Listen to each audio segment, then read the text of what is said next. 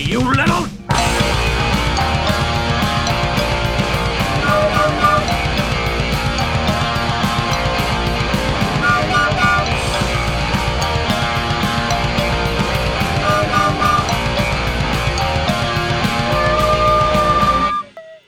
Also, das hier ist so ein Pädagogik-Podcast, wo wir uns austauschen. Und ich werfe dir jetzt einfach mal den Ball zu, okay?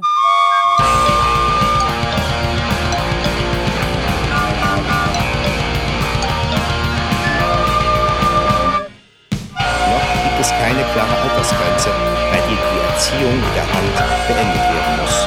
Laut Minister liegt sie bei 10 bis 12 Jahren. Ist wirklich jeder 13-Jährige erwachsen um ohne Schläge davon zu kommen?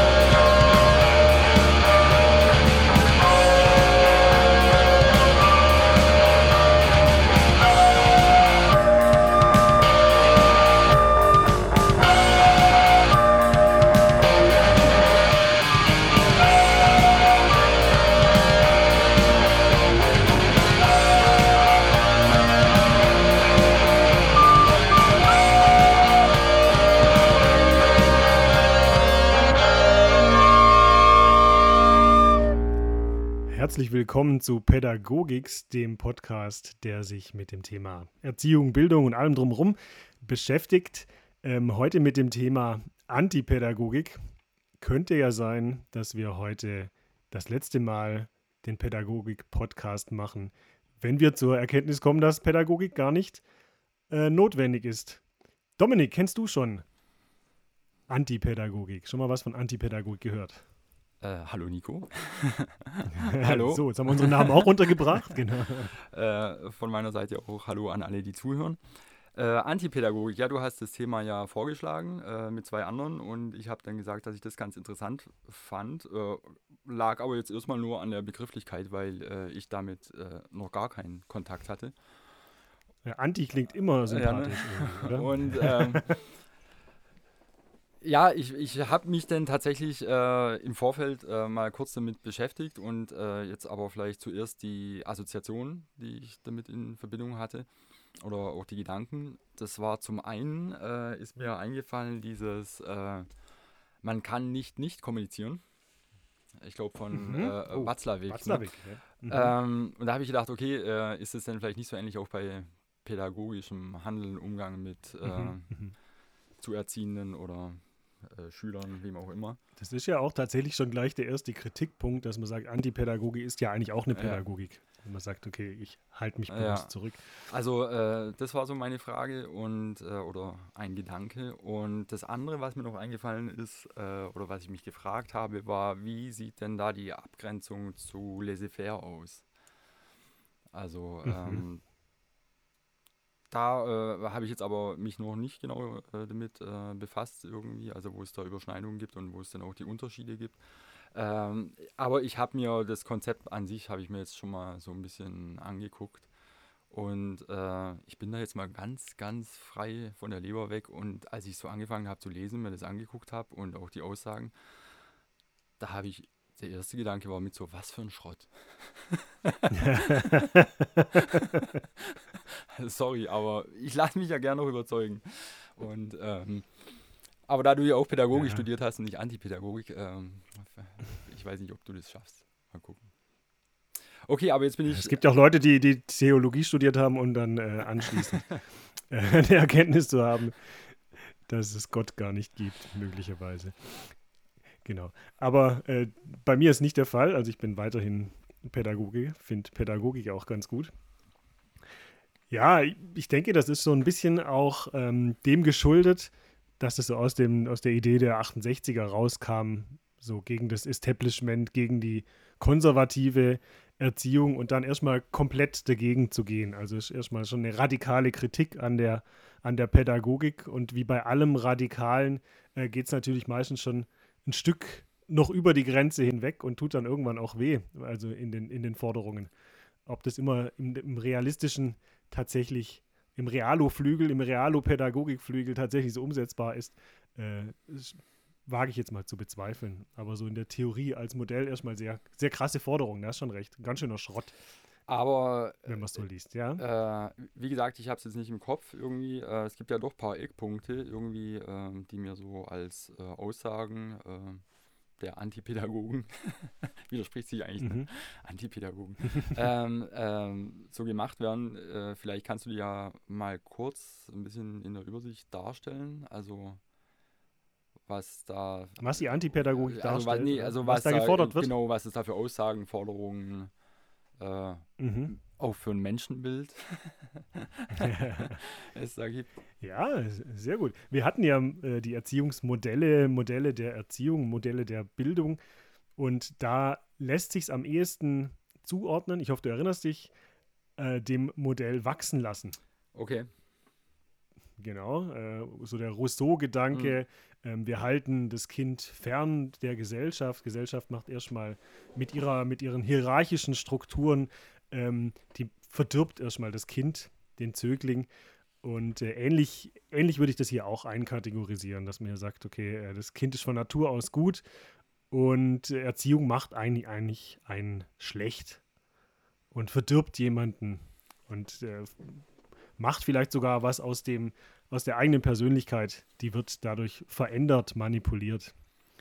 Ja, die ursprünglichen Ideen aus der, aus der Antipädagogik haben sich tatsächlich aus der Antipsychiatrie-Bewegung ähm, entwickelt. Also zuerst gab es so die, die Idee, ähm, so das, das Arzt-Patienten-Verhältnis aufzu, äh, aufzudröseln, aufzulösen und zu verändern, eben mit den Macht, mit der Machtstruktur, mit der Stigmatisierung von Kranken, eben der Zwangsbehandlung.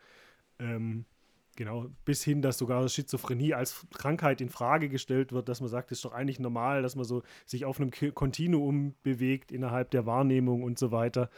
Ähm, und das hat man dann probiert zu übertragen, oder da gab es eben ähm, einen Erziehungswissenschaftler, einen Sozialpädagogen, der das dann von der Antipsychiatrie übertragen hat, gesagt, ja, eigentlich ist in der Pädagogik ja ähnlich. Hier gibt es äh, den Lehrer mit seiner Macht und die Schüler, die im Prinzip die, die Machtlosen sind und die gehörig, äh, hörig sein müssen und die im Prinzip genau das machen müssen, wann der Lehrer das sagt, was der Lehrer sagt und wie das der Lehrer auch sagt. Also er gibt im Prinzip alles vor, gibt das Tempo vor und lässt überhaupt keine Individualität zu und hat dann natürlich noch diverse Sanktionsmittel und Möglichkeiten, das Kind ja zu sanktionieren und zu, zu malträtieren. Genau spannend finde ich das so mit, mit dem Zusammenhang mit der ähm, Antipsychiatrie-Bewegung. Mhm. Ich denke, muss ja immer an äh, einer Flog übers Kuckucksnest mhm. denken. Mhm. Ist tatsächlich auch ein Film, der, der, der dazu ganz viel beigetragen hat, dass es da, dass es da auch ein bisschen losgelöst wird und dass das Ganze in, ähm, in Veränderung umgesetzt wird. Also so, dass man sagt, nicht mehr Arzt-Patient, sondern Therapeut, Klient. Das setzt das Machtgefälle schon mal deutlich herab und setzt eigentlich schon fast auf eine gleiche Ebene. Damit arbeiten ja auch viele, zum Beispiel psychotherapeutische Verfahren. Ähm, und das ist alles ein Resultat der Antipsychiatrie und äh, ähnliches wollte halt die Antipädagogik auch erreichen, dass man hier Erziehung abschafft und nur noch so als Assistent, als Wissensbegleiter ähm, das Ganze mit, mit begleitet, Bildungsprozesse. Okay, also der äh, Psychiatrie-Ursprung äh, oder der Zusammenhang zur Antipsychiatrie, äh, das ist mir jetzt bei meinen kurzen Recherchen äh, in, also nicht untergekommen. Äh, finde ich erstmal ganz interessant, auch wenn es mir gerade so ein bisschen, ähm, also der, das eher so ein bisschen fern äh, vorkommt irgendwie, eigentlich so die Thematik.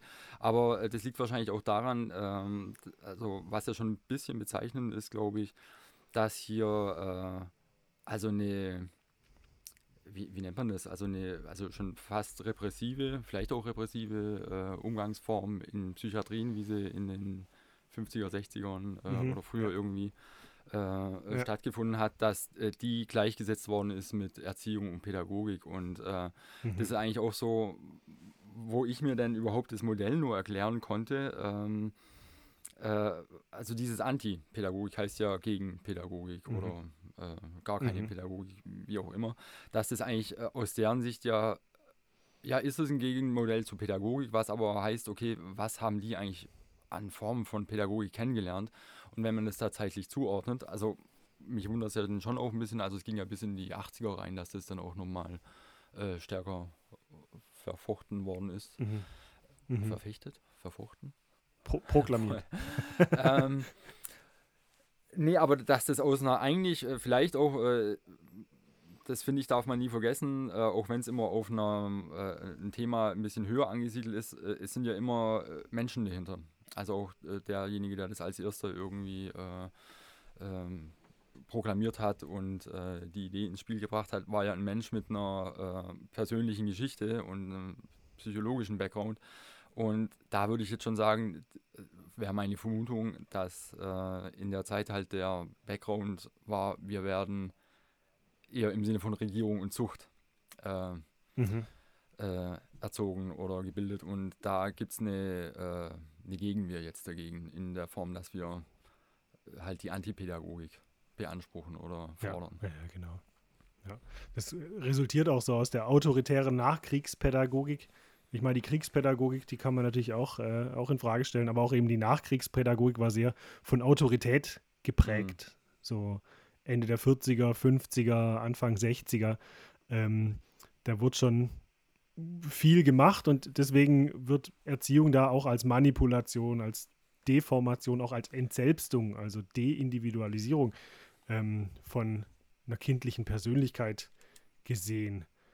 Und, ähm, und dadurch sagen die halt, ja, eigentlich ist die, Mündigkeit, ein Kind ist schon mündig und muss entsprechend auch, auch äh, behandelt werden, wertschätzend behandelt werden. Und das wird dem Kind eigentlich aberkannt. Und deswegen sagen sie, ja, das muss auf einer Ebene sein und eigentlich das Kind selber entwickeln lassen, nur dastehen. Und das sagt eigentlich schon viel zum Konzept. Eigentlich, wenn ich sage, äh, mein Konzept ist, ich habe kein Konzept, dann äh, stellt es eigentlich schon die, die Antipädagogik dar. Äh, die sagt ja, alles, was an, an Erziehung stattfindet, sollte eigentlich nicht stattfinden. Also äh, ich glaube, das Konzept der Antipädagogik, wenn ich das jetzt so äh, äh, richtig verstanden habe, besteht eigentlich darin, mhm. Ähm, dass man kein Konzept braucht, weil ähm, jedes Kind von mhm. Geburt an weiß, was für ein äh, es selbst gut ist und es selbst entscheiden mhm. kann und soll und alles, was äh, Erwachsene oder andere äh, Eingreifende da machen, ist eigentlich schlecht und verbiegt das, was sein sollte. Und äh, also erstens habe ich da auch gedacht, so okay, ähm, äh, es gibt ja inzwischen durchaus auch eine Untersuchung, was die, wie nennt sich das, die psychische Individuation des Menschen betrifft, ne, mhm. dass ja auch erstmal sowas wie eine Ich-Entwicklung stattfinden muss und das jetzt, äh, also ich habe einen sehr umfassenden Pädagogikbegriff vielleicht im Vergleich zu dem, was die meinen, ähm, mhm. dass ein Kleinkind ja auch erstmal ein Ich entwickeln muss. Das sagen kann, ich will mhm. was, ich entscheide oder sowas. Ne? Also weil erstmal entscheidet ja ein Kind nichts, sondern das hat halt Hunger. Das ist ja keine Entscheidung und das will Liebe und das ist mhm. auch keine Entscheidung, sondern das sind Bedürfnisse. Und ähm, mhm. ich weiß gar nicht, wie äh, sowas in der Antipädagogik eingeordnet wird. Und was ich aber auch interessant fand, dass da, also bei dem, was ich gelesen habe, was da an ähm, Zitaten also hervorgehoben worden ist, ist eben diese Betonung von äh, für sich zu entscheiden, was richtig ist. Dass Kinder sagen, also Kinder sagen können, ich weiß, was für mich schon gut ist. Und ähm,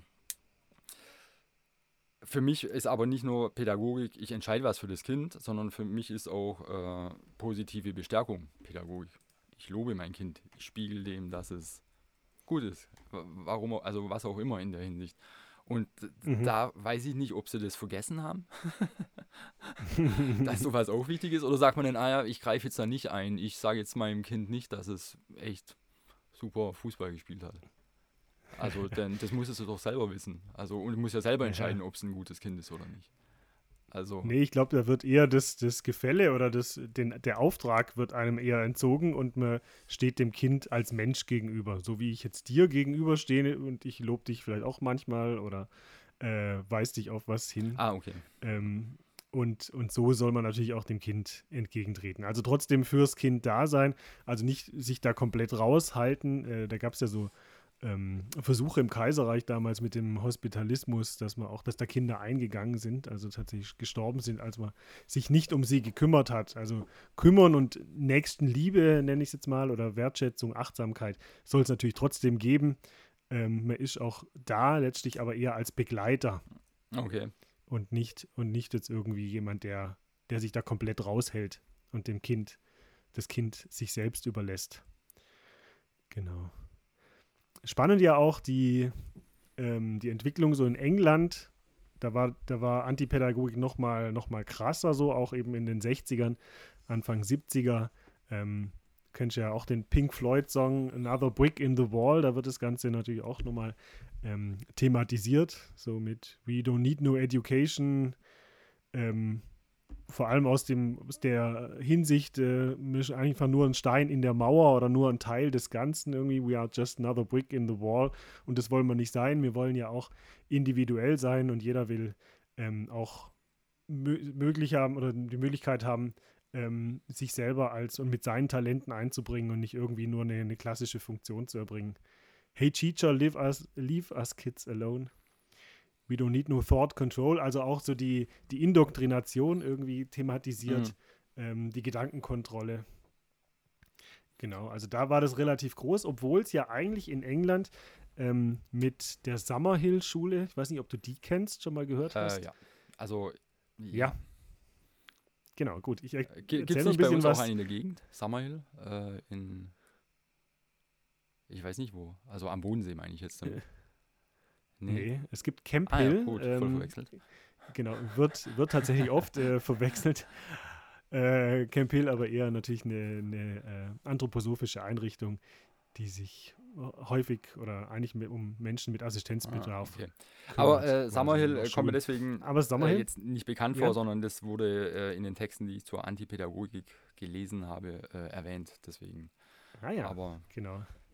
Ja, und die wurde schon viel früher gegründet, ähm, im Jahr 21. Also auch zu einer, zu einer Zeit, in der relativ viel passiert ist, reformpädagogisch. Also gerade in Deutschland äh, wird die Waldorfschule gegründet, ich glaube 1919, 1920 um, die, um den Dreh rum. Es gab so die ersten Montessori-Schulen auch. Ähm, Korczak äh, gab es dann kurz später oder hat zu der Zeit auch schon Waisenhäuser gehabt. Also so die ganzen Reformpädagogen waren zu der Zeit aktiv und die haben ja ähm, viel die so, so eine Paradigmenwechsel in die in die Wege geleitet, dass man mehr vom Kind aus denkt und das ist ja eigentlich genau das, wie auch die Antipädagogik funktioniert. Die sagt ja, das Kind hat ja selber ähm, den Bauplan für sich und ich muss äh, das Kind so unterstützen, dass das Kind sich selber entwickeln kann. Und äh, da gab es eben auch die Schulen oder es gibt wenige Schulen, unter anderem eben Summerhill äh, in England, wobei Summerhill seine Ursprünge, ganz spannend, habe ich heute erst gelesen, ähm, auch in Deutschland hatte. Also bei Dresden, so einen Teil von einer, von einer Schule, da hat sich Neil ein bisschen eingekauft, ähm, weil die Reichsmark wohl damals ganz günstig war äh, im, im Tausch. Okay der Wechselkurs und äh, wollte sich da so ein bisschen einbringen, hat deswegen auch äh, ins Konzept mit reinsprechen können und äh, hat dann eben gesagt, ja, wir wollen, ich, wir will so eine Schule oder einen Teil der Schule gründen, ähm, wo keine Regeln stattfinden oder wo die Kinder sich selber die Regeln geben. Und äh, dadurch oder zu der Zeit gab es gerade in Deutschland ähm, eben ganz viel Reformpädagogik, da gab es auch ähm, ganz viele Leute, die da ähm, mit mit dran interessiert waren, also quasi auf offene Ohren gestoßen und äh, hat es aber nach, glaube nach ein, zwei Jahren oder drei Jahren dann auch abgebrochen, weil ihm die Deutschen zu humorlos waren. zu ernsthaft und äh, zu idealistisch letztlich herangegangen Wann war sind. das nochmal genau? Das war 1921. Ja, da war es halt auch noch sehr genau. preußisch wahrscheinlich. Ja. ja, ja, ja. Wobei so die Ideen waren ja schon da, so die reformpädagogischen Ideen, wir müssen Kinder äh, von sich aus unterstützen. Ähm, und dann hat er es in, in, Österreich mhm. probiert mhm. und da hat er es tatsächlich ein Jahr ausgehalten. Okay. Und dann hat er erst äh, in England mhm. quasi die Summerhill-Schule mhm. direkt dort gegründet. Und die gibt es bis heute. Also da hat den, äh, seine Tochter dann weitergeführt. Ich weiß gar nicht, wer es jetzt macht.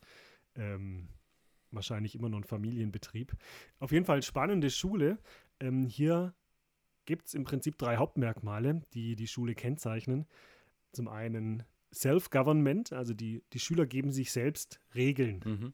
Genau, also es das heißt oft, Summerhill sei eine Schule ohne Regeln. Das stimmt gar nicht, weil die geben sich ein Regelwerk und zum Teil sind die sogar fast strenger als äh, eine normale Schule, wenn man, wenn man da die Regeln so durchliest. Ähm, Und also es gibt immer so eine Regierung quasi, die auch gewählt wird oder es wird auch ganz viel basisdemokratisch bestimmt und dann wird geguckt, ja, äh, wie machen wir das? Hier ist immer nass zum Beispiel im Flur. Äh, zieht doch bitte die Schuhe vorne aus. Ab sofort gibt es die Regel, äh, die Schuhe müssen vorne ausgezogen werden und wer das nicht, wer sich nicht einhält, der kriegt die und die äh, Zusatzaufgaben oder sowas. Also gibt es schon auch äh, Sanktionen, die sie sich halt selber geben. Also sie regieren sich selber und äh, sagen, okay, ähm, die können sich dann auch selber die, die Strafen oder auch die Belohnung auferlegen. Das macht jetzt nicht jemand, der mehr Macht hat, der Lehrer quasi, sondern das machen die unter sich aus. Und trotzdem, was als Regel oder als Hauptmerkmal auch gilt, ist der freiwillige Unterrichtsbesuch. Also man kann jetzt nicht mit den Regeln festlegen, die müssen alle in die Schule kommen, sondern die dürfen freiwillig in die Schule gehen. Die sind da zwar untergebracht, auch im Internat, aber die können auch sagen, hey, heute habe ich keinen Bock, ich bleibe einfach liegen. Oder ich gehe heute nur kicken. Genau. Und, äh, und im Prinzip geht, geht Neil davon aus, dass sie irgendwann selber kommen und irgendwann merken, hey, ähm, haben eigenen inneren Antrieb, wollen eigentlich was lernen, haben den Spieltrieb und aber auch den Wissensdurst und kommen dann und holen sich im Prinzip ihren Input. Und wenn sie sich dann quasi in der Werkstatt, das ist so das dritte Hauptmerkmal, die es auf jeden Fall gibt, so ein bisschen kreativ austoben, merken sie vielleicht manchmal, ich komme auch nicht weiter, ich muss Sachen vermessen, ich muss das irgendwie mathematisch verarbeiten, dann holen sie sich quasi den Input zur Mathematik und merken irgendwann, okay, ich muss auch mehr Textverständnis kriegen, dann geht es dann quasi in den Deutsch oder halt dort in den Englischunterricht. Ähm, und so entwickelt sich ein Kind von sich aus eben durch eigene Antriebe. Das wären so die drei Hauptmerkmale. Self-Government, Selbstregierung, freiwilliger Unterrichtsbesuch und eben die Werkstätten, die ihm auch ganz wichtig waren. Vielleicht auch das ganzheitliche Lernen, eben Sachen auszuprobieren, sich ähm, mit Kopf, Herz und Hand in Sachen zu verlieren. Genau. Also, wo ich jetzt gerade erstmal so ein bisschen gedacht habe, okay, äh, also, aber das ist jetzt noch nie, das ist in dem Sinne keine Antipädagogik, äh, also dieser äh, Strömung äh, zuzurechnen, sondern das ist die Sammelhilfschule, die ja zeitlich davor auch war. Ne? Die war auch davor, genau. Äh, weil ich nur gedacht habe, okay, äh, wenn es jetzt Antipädagogik wäre und man sagt halt, okay, die Schule, Schüler sollen halt die Regeln selber machen, für den einzelnen Schüler innerhalb der Gruppe von Schülern, äh, der hat ja dann trotzdem wieder Pädagogen. Das sind nur die Gleichaltrigen oder ältere Schüler. Mhm. Also, ähm, da gibt es ja auch Regeln, wo sich ein Einzelner unterordnen muss, wo ein Einzelner mhm. nicht frei entscheidet irgendwie, also was Sanktionen betrifft oder so. Also äh, ich, kann, ich kann mir vorstellen, dass es besser funktioniert, weil äh, äh, klar ist es so, äh, Stichwort Peer Groups, dass äh, ne, man sich ja an Gleichaltrigen orientiert, eher akzeptiert, mhm. Äh, da sozial sich integrieren will, ähm, mhm. dass das dann eher funktioniert ne, eher angenommen wird und äh, mhm. also dass es äh, dadurch äh, ja kein schlechtes Konzept sein muss. Ich habe nur gedacht, aber antipädagogisch ist es in dem Sinne auch nicht. Nicht wirklich. Ich glaube auch nicht, dass die Antipädagogik das jetzt so ähm, vorschreibt, dass es keine Regeln gibt, dass das Ganze ohne Regeln abläuft. Weil letztlich werden irgendwie Regeln und die werden sofort dann auch erstellt, sobald ich natürlich irgendwie andere verletze oder in den inneren Kreis eines anderen komme und andere psychisch oder physisch verletze. Also dann muss ich ja Regeln irgendwie auch aufstellen können und muss das irgendwie auch in Bahnen bringen. Ich denke, das hat die Antipädagogik, gehe ich mal schwer von aus, schon auch mit auf dem Schirm gehabt. Aber halt eben das Machtgefälle zwischen oder die Machtausübung zwischen Lehrer und Lehrerinnen und SchülerInnen dann eben ähm, aufzubrechen. Und wenn man das auf eine Ebene bringt, könnte ich mir vorstellen, dass das durchaus im antipädagogischen Sinne stattfindet. Ja. Ja, ich bin da auch nur noch mal drauf gekommen oder habe es jetzt da so äh, unter dem Blickpunkt gesehen, weil, äh, wie gesagt, ich da schon sehr explizit einfach die äh, Äußerung gelesen habe, dass jedes Kind immer für sich selber entscheiden kann und weiß für sich selber, was es für, was für es selbst gut ist. Und ähm, mhm ich weiß jetzt ja nicht, wie weit es geht, wenn ich jetzt halt, äh, jetzt bleiben wir mal in so einem schulischen Kontext mit Kindern irgendwie, wenn ich jetzt halt für mich entscheide irgendwie, ich finde äh, jetzt hier irgendwie, äh, ich weiß nicht was, äh, den iPod von meinem Nachbarn, den finde ich gut und ich entscheide für mich selber, dass es echt geil ist, wenn ich den habe. Ähm, mhm. Also was, was macht, was passiert da? Also frage ich mich halt irgendwie. Und sowas kommt vor. Mhm. Ich meine, äh, Kinder sind ja nicht von, also ich sage jetzt nicht, dass sie von sich aus schlecht sind, aber die sind auch nicht von sich aus gut. Also da gibt es ja durchaus egoistische, äh, äh, nicht Tendenzen, aber mal Impulse, sagen wir es mal so. Mhm. Ähm, ja.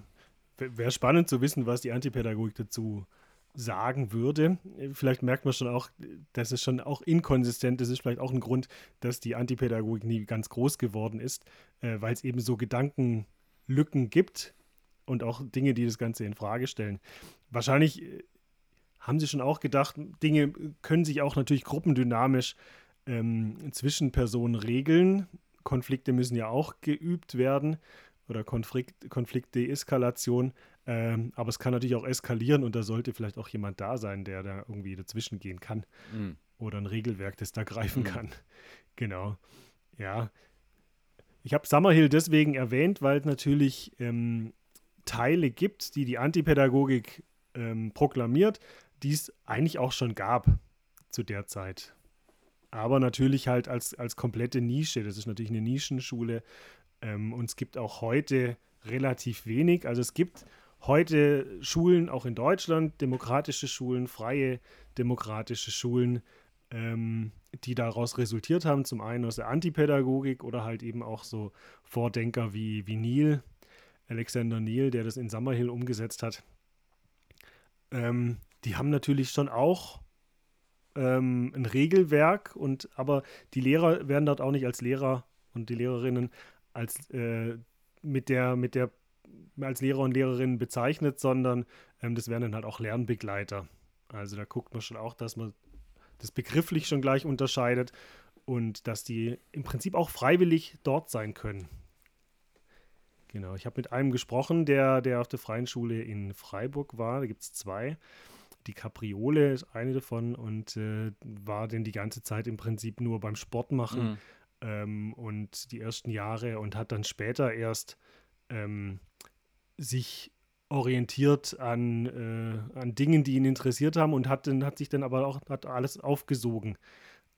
Da ist auch die Frage natürlich, funktioniert es mit jedem? Mhm. Da wäre ich jetzt auch sehr skeptisch, ob da wirklich alle für so ein System zuträglich sind oder empfänglich sind. Was meinst du? Ja, ich glaube also jetzt mal, ähm, also der, äh, ein Grundgedanken, also jetzt, ähm, besonders in Bezug auf Summerhill, hast du ja vorhin beschrieben, dass es äh, aus einer kindlichen Sichtweise dann eher mal mhm. äh, stattfindet. Äh, was ja im Gegensatz zu ich bleibe jetzt mal bei dem Begriff äh, Regierung und Zucht steht, ähm, mhm. das ja eher auf Funktionieren in, in einer Gesellschaft und mit strammen Regeln, die das äh, den Einzelnen oder die Einzelne äh, außer Acht lassen in ihrer Unterschiedlichkeit. Ähm, ja, also äh, ne, wir kommen jetzt ja gerade von der Thematik, gibt es da was Richtiges oder was Falsches, funktioniert das für jedes Kind oder nicht, aber äh, wenn die Zeit und äh, die Ressourcen da wären, zu sagen, äh, ja, man begleitet jedes Kind so, wie es das braucht. Ne? Also dann ähm, würden sich, glaube ich, alle nicht großartig unterscheiden, könnte ich mir vorstellen. Mhm. Also wenn ein Lehrer in einer normalen Schule irgendwie äh, zwei Kla äh, Schüler hat in der Klasse, dann würde der wahrscheinlich auch sehr individuell am Kind entlang äh, äh unterrichten und fördern und machen und gucken. Könnte ich mir vorstellen. Mhm. Also, Wenn es ein guter ist, ein guter Lehrer und eine gute Lehrerin, keine Frage. Ja, ja nee, natürlich gibt es in, in, normalen Schulen Lehrpläne, ne? Also, äh, wo man sagt, da mhm. ist jetzt in der ersten, zweiten, dritten Klasse ist das dran oder so. Ähm. Mhm.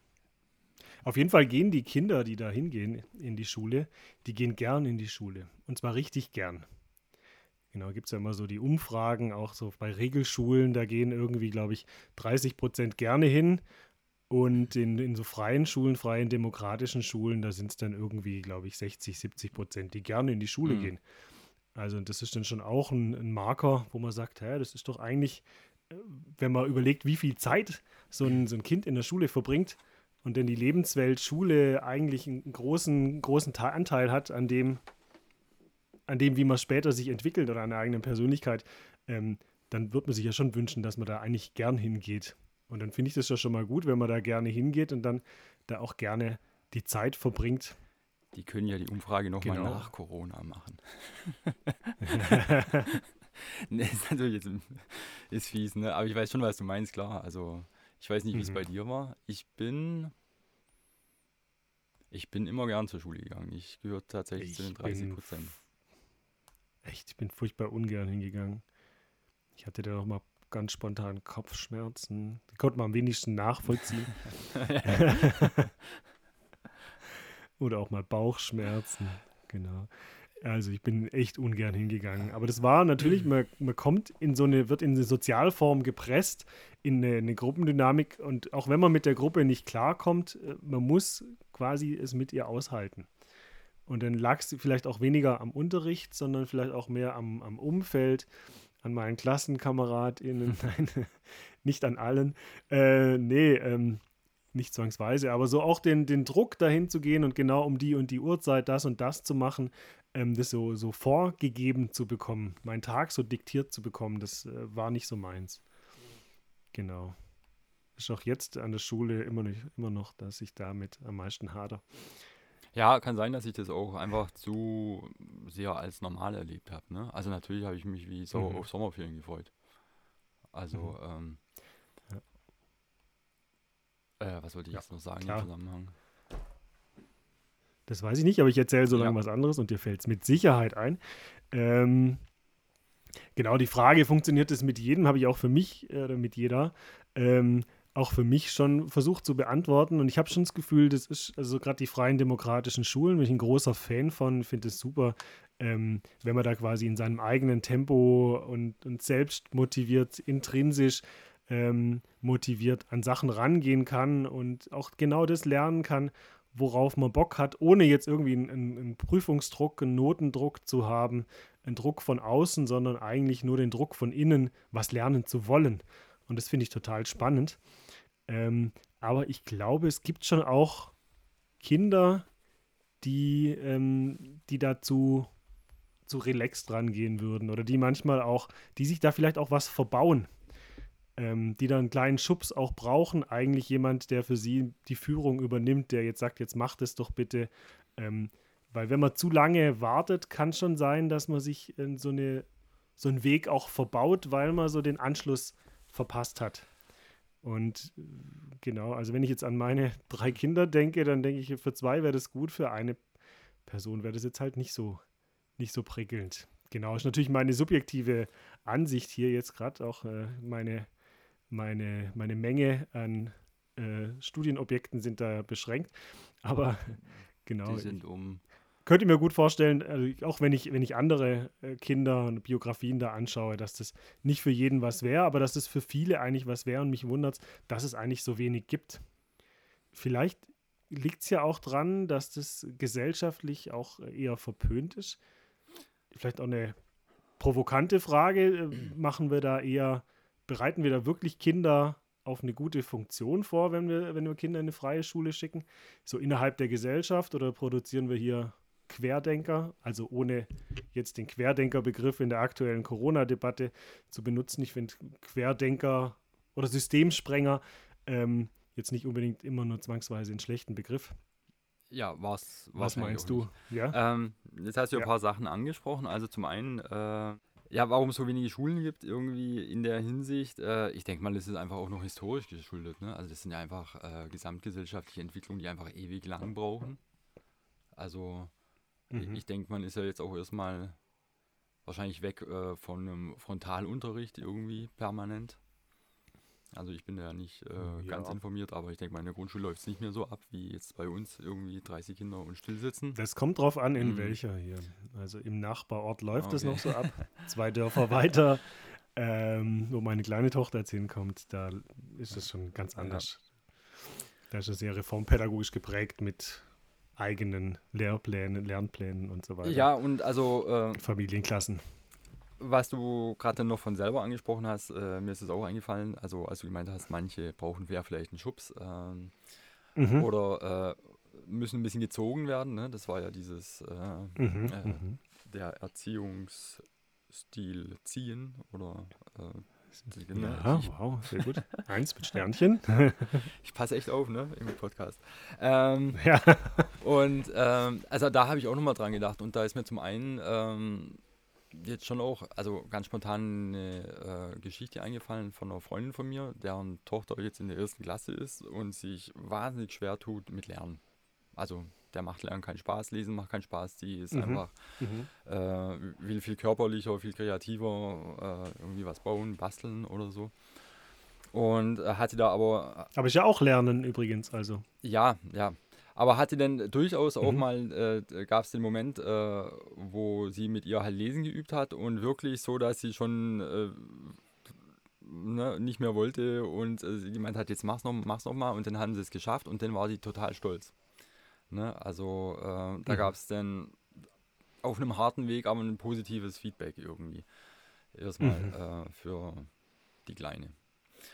Und ähm, also sowas muss ja deswegen nicht verkehrt sein. Äh, was ich jetzt noch gerade gedacht habe, aber da müssten wir wahrscheinlich beide nochmal nachgucken, ob es nicht auch irgendwie für bestimmte Gehirnentwicklungen auch Zeitfenster gibt. Mhm.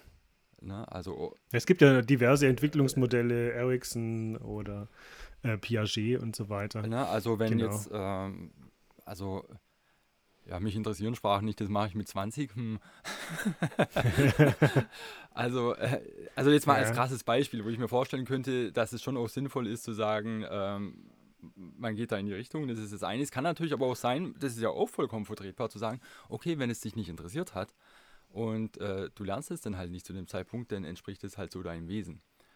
Und also da, mhm. da ja, genau, dann wolltest du es auch nicht. Ja, ja, und auch das. Das andere Extrem ist ja auch, wenn ich da ähm, kurz einhake, wenn man zum Beispiel sagt, das Sprachfenster ist eigentlich optimal bis, bis zu einem Lebensalter von sechs und dann anfangen, im Kindergarten noch äh, Mandarin zu unterrichten. Mhm. Und äh, dann ist eine der ersten Erfahrungen der Kinder, ich lerne hier was, was ich überhaupt nicht mhm. brauche.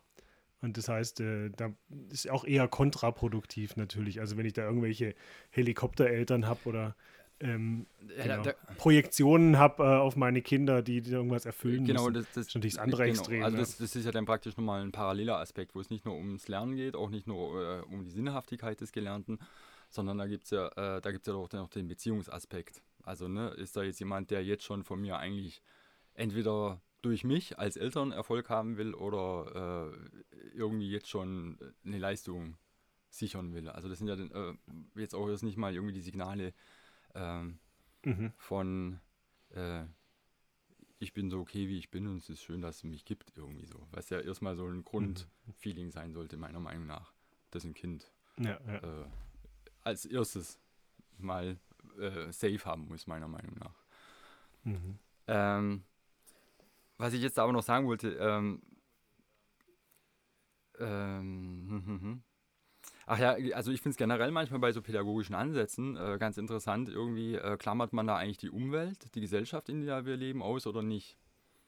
Also äh, mhm. man kann natürlich sagen, mein Kind soll so und so werden und ganz kreativ oder sowas und das wird funktionieren in irgendeiner Welt auch, aber äh, das kann ja dann doch sein, wenn es dann halt doch mal unweigerlich zu Kontakt äh, in einer Welt kommt, wo halt Leistung und Druck gefordert oder da ist, mhm. äh, wo das dann halt unvorbereitet äh, ist eigentlich.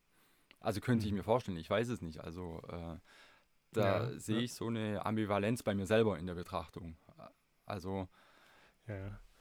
Das ist ja auch der Kritikpunkt, der häufig genannt wird irgendwie. Ähm, deswegen auch meine provokante Frage vorher, ob wir jetzt hier äh, Querdenker produzieren, die eigentlich nur, nur lernen können oder nur irgendwo reinpassen, wenn sie wirklich alle äh, Eventualitäten selber mit reinplanen können, alle strukturellen Dinge ähm, und sich gar nicht irgendwo einpassen können.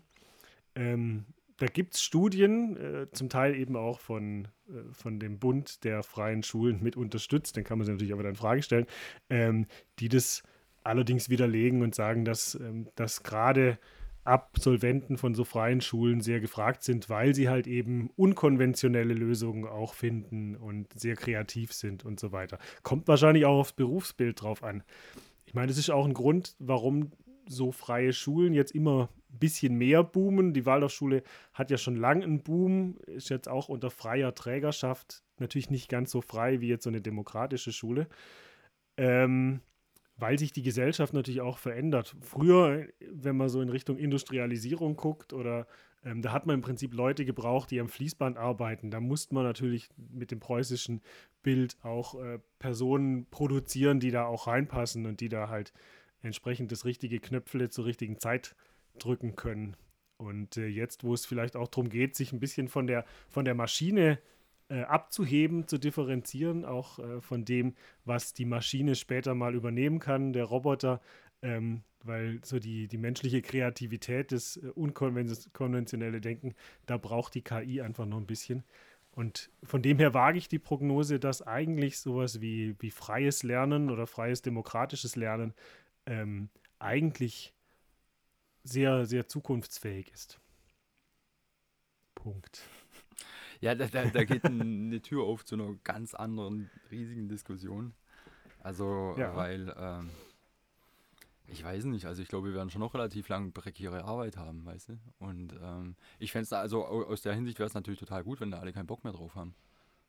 Äh, Meine ich mhm. jetzt tatsächlich so, weil äh, dann müsste die zwangsläufig besser bezahlt werden. Und äh, mhm. solange es Leute gibt, die halt äh, das eigentlich überhaupt nicht, das, das ist Sinn und Sache von Bildung, also was offiziell ja genannt wird, Bildung, ja, dann mache ich was Tolles. Aber ich glaube halt nicht, dass es irgendwie äh, erstens, wenn du jetzt gerade hier Motor, also äh, Automation und äh, Roboterproduktion oder sowas und KIs äh, ansprichst, äh, wo ich jetzt noch nicht so sage, oh, das wird geil. Aber ähm, ähm, nicht unbedingt.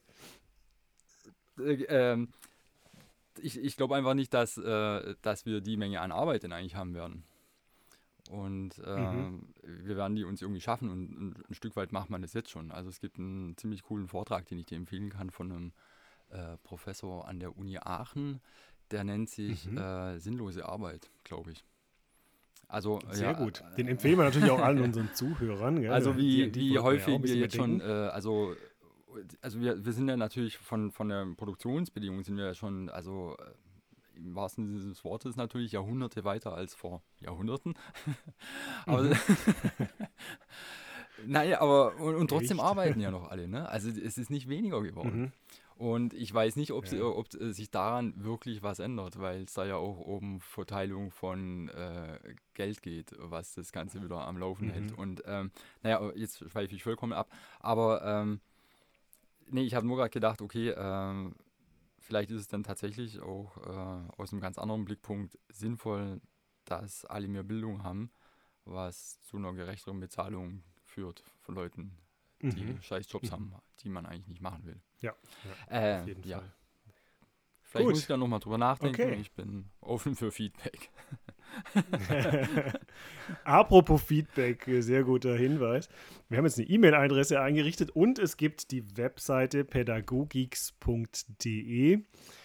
Ähm, die Feedback-Adresse lautet feedback.pädagogix.de. Wir sind auf jeden Fall nicht unfehlbar und werden ganz viele Fehler einbauen und sind froh um Feedback äh, werden das dann auch wieder in der nächsten Sendung probieren einzubauen oder in der übernächsten, je nachdem, wie schnell wir hier beim Schnitt sind und beim Reinstellen. Das dauert gerade noch so ein bisschen. Aber wir versuchen das zu beherzigen. Wenn es was gibt, wenn uns überhaupt jemand hört, ähm, sind froh über Feedback, wenn wir das bekommen. So, Dominik, ich wäre am Ende meines Lateins. Am Ende der Pädagogik am Ende der Pädagogik. Was ist dein Resümee? Sollen wir weitermachen oder so. Hopfen und Malz verloren? Nee, also ähm, ich, ich muss zugeben, nach dem, was du dazu noch erläutert hast und wenn ich vielleicht ein bisschen mehr die historischen Hintergründe äh, jetzt mir angehört habe, aus der die Antipädagogik raus entstanden ist, ähm, verstehe ich das ein bisschen mehr und äh, kann auch Teilaspekte äh, äh, besser nachvollziehen und auch ein bisschen gutheißen. Ne? Also wenn es jetzt gerade nochmal äh, die Sachen, die in Summerhill mit reinkommen, im Vergleich zu der Pädagogik, die in dem Zeitraum eigentlich aktuell war. Also mhm. äh, da würde ich jetzt wahrscheinlich nicht mehr sagen, so ein Schrott. Weiß ich nicht. äh, sondern ich würde es differenziert einfach betrachten. Aber äh, natürlich äh, was da ja überhaupt nicht drin vorkommt, eigentlich in dem Konzept ist ja sowas, was wir jetzt die ganze Zeit besprochen haben, ist ja eine begleitende kooperative äh, Pädagogik. Oder auch eine Pädagogik, mhm. die auch mit, mit Augenhöhe bei Bedarf stattfinden kann. Ne? Ähm, mhm, genau. Deswegen äh, bin ich jetzt. Von dem her machen wir noch ein bisschen bin weiter. Ich nicht zum Antipädagogen genau. bekehrt worden, ja.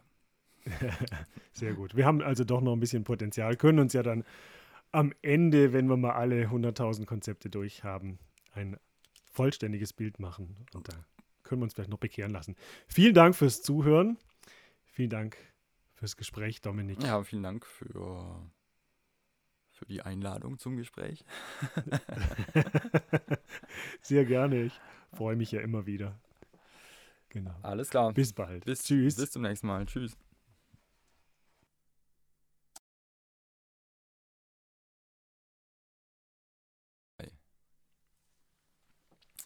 Ja, kleiner Nachtrag, mir ist noch was eingefallen. Und zwar ähm, habe ich mich, als ich mich im Vorfeld, äh, wie gesagt, kurz äh, mit Antipädagogik äh, befasst habe, ähm, da habe ich kurz gedacht, okay, was gibt es da eigentlich eine Zielvorstellung? Also, ähm, also gäbe es ein, ein Ziel der Antipädagogik.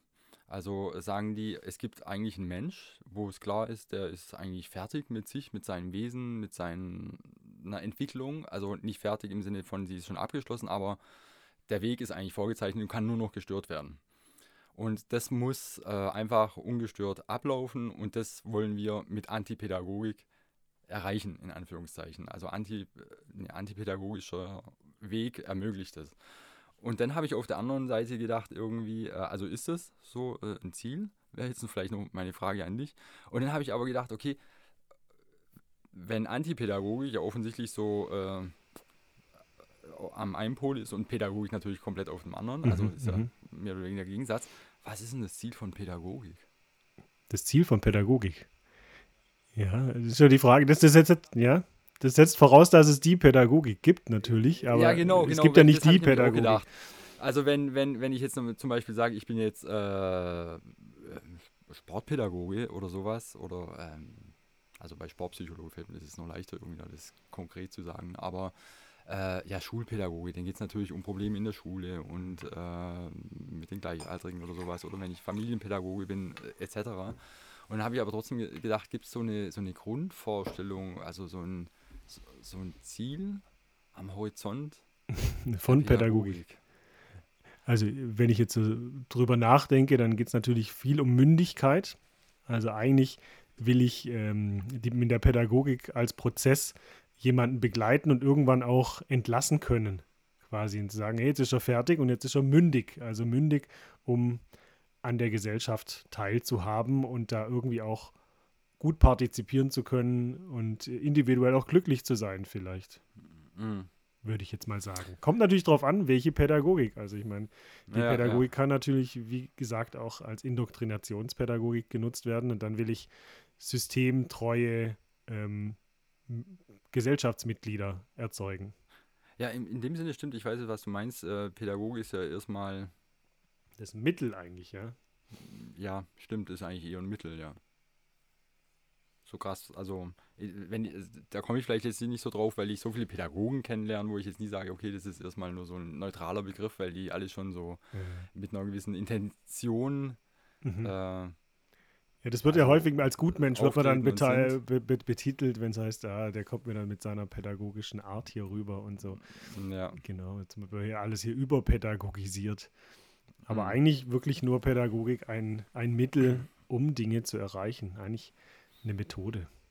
Also mhm. eine Metamethode. Ja, ich, glaube, mir fällt auch wieder ein, wie ich da drauf gekommen bin, weil als ich das gelesen hatte mit der Antipädagogik und vor allem mit äh, hier der absoluten Entscheidungsfreiheit und zu wissen, was ist für mich gut und so und äh, wo ich denn den Gedanken hatten, hatte, ob das nicht dann irgendwie in einen ungezügelten Egoismus äh, oder Narzissmus irgendwie kippt, wenn, wenn, wenn der nicht irgendwie, ich will jetzt noch nicht mal sagen begrenzt wird, sondern eingebettet wird mhm. äh, in ein Umfeld, äh, ja, wo ja. es dann vielleicht Grenzen gibt oder so. Und dann habe ich nämlich gedacht, okay, für mich wäre im Sinne von Pädagogik oder wenn ich jetzt äh, mich pädagogisch grundlegend äh, betätigen würde, also in der Erziehung, Kindergarten mhm. Äh, oder ähnlichem, wäre es zum Beispiel ein Ziel, dass äh, der oder die zu Erziehende empathisch wird. Mhm, genau. Ja. Und äh, sowas habe ich dann halt gedacht. Und hab ich, äh, da habe ich dann erstmal gemerkt, okay, äh, wenn ich da kein, wenn, was sind da eigentlich die Zielvorstellungen, waren dann für mich so kurz die Frage. Und wo stehen die sich denn eigentlich äh, vielleicht gegenüber? Aber. Mhm. Oder selber im Weg. Da kann man natürlich schon auch, was mir jetzt noch kam, ähm, man braucht schon auch einen Rahmen. Und ich weiß nicht, ob die Antipädagogik das so mitgedacht hat, ähm, wenn Kinder jetzt ganz ohne Rahmen sich entwickeln, da muss ich jetzt an das Szenario denken, wie es jetzt bei Herr der Fliegen gezeichnet wird, wenn die da auf, die, auf der Insel mm. unterwegs sind als Jungsgruppe und das äh, mm. nimmt ja ganz, ganz äh, abscheuliche ähm, mm. Ausmaße an. Mm. Genau, so wie das da geschildert wird und ich finde das jetzt, ich halte das nicht für unauthentisch. Mm. Genau, also von dem braucht es also, ja vielleicht schon Unterstützung. Das Ding ist ja immer, ähm, ein Konzept, das kann ja, theoretisch kann es ja auch funktionieren, weißt du? Also, äh, also mir fällt gerade eine Szene ein, die ich mal im Zeltlager miterlebt habe. Ähm, also ich umreiße es einfach mal ganz kurz. Und zwar, einige Jungs waren in einem Zelt, äh, wo so der Kickertisch steht und alles. Und dann ist ein Junge von, der nicht zum Zeltlager gehört hat, ist da mit reingekommen. Äh, und hat sich das angeguckt. Also der war außerhalb mit seinen Eltern, die standen da mit ihrem Campingbus und fand es spannend, ist auf praktisch auf den Lagerplatz draufgelaufen und ist in das Zelt rein. Und äh, das war jetzt eher so die Kategorie auch irgendwie äh, Hippie. Also, also eher so äh, lange Haare, Surfbrett auf dem Bus und so. Und die Kinder, äh, also der Junge, ich denke mal, der war so ja, sechs oder sieben, hatte auch lange Haare mit einer Rasta-Locke irgendwie mit drin und sah natürlich ganz anders aus als die Kinder im Zeltlager. Und der ist da in dieses Zelt reingekommen und ich habe das dann nur, ich, hab, ich war nicht von Anfang an dabei. Ähm, und ich bin dann, dann zufällig dazugekommen und die sind wie eine Meute über den hergefallen verbal. Also die haben den angefangen zu beleidigen, zu beschimpfen und äh, mhm. auf einmal ist bei denen so eine Barriere gebrochen. Also äh, wo da ist was Fremdes, der ist allein und dann haben die, das waren 10, 11 Kinder, ich äh, waren wahrscheinlich nicht alle gleich beteiligt mhm. oder so. Aber der ist da gestanden und konnte nicht mehr. Also ich habe, als ich jetzt, äh, irgendwann vor kurzem habe ich auch nochmal dran gedacht, ähm, wo ich gedacht habe, ich hätte da vielleicht dann auch nochmal mehr aus, auf den zugehen müssen oder so. Oder auch mit seinem Vater nochmal reden, weil das war unter Umständen völlig traumatisierend für ihn. Ähm, also der ist dann halt zu, seiner, zu, seinen, äh, zu seinen Eltern zurückgelaufen. Ich habe äh, nur kurz gesagt, ey, das war echt gemein von denen und war aber auch so wütend auf die Kinder vom Zeltlager. Ähm, mhm. Und äh, bin da rein und habe die äh, schon auch zusammengeschissen in dem Augenblick, weil ich das so übel fand. Äh, das fällt mir jetzt nur gerade ein.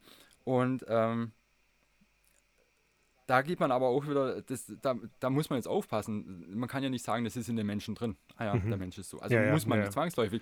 Das können das ja auch gruppendynamische Prozesse oder genau, ja. Erstens das und zweitens, wer weiß, und wir leben hier in einer bestimmten Kultur, auch Erziehungskultur, ob die halt vielleicht auch nicht schon eine Grundlage haben, die sowas fördert. Mhm. Man kann ja nicht sagen, ah ja, die sind zehn, ab hier, da, da ist es immer noch der Mensch oder sowas. Die haben ja auch schon eine Prägung und mhm. äh, Erziehung und äh, genau. äh, Ballast, sehr wahrscheinlich. Ne? Ja, ja. ja, da gibt's, kann man selten auf Kausalzusammenhänge direkt äh, zurückführen, dass es dann da und daran liegt, wie, wie sich sowas entwickelt. Ist natürlich mhm. auch schwierig. Genau, aber wegen dem Zusammenscheißen, wir machen auf jeden Fall bald noch äh, ein Thema zur gewaltfreien Kommunikation, äh, zur Rückmeldung. Da muss ich nämlich auch an mir arbeiten. Ah, das da wird sich manchmal totale Kacke wird es. ich spüre wie Vorfreude. Vielleicht machen wir es das nächste Mal, oder? ja, immer nur mit deinem scheiß Pädagogik-Team. Ja, also überpädagogisiert von den blöden Gutmenschen. So, also gut. Ja, okay, gut. Belassen wir es nicht dabei, aber in einem anderen Sinne. Genau. Äh, Jetzt haben wir aus der Viertelstunde, äh, äh, zur Dreiviertelstunde auch eine Stunde gemacht. Genau. Aber ich optional. Super. Wunderbar. Okay, gut. Danke dir. Bonustrack. Bonustrack. Ciao. Ja, genau. Tschüss.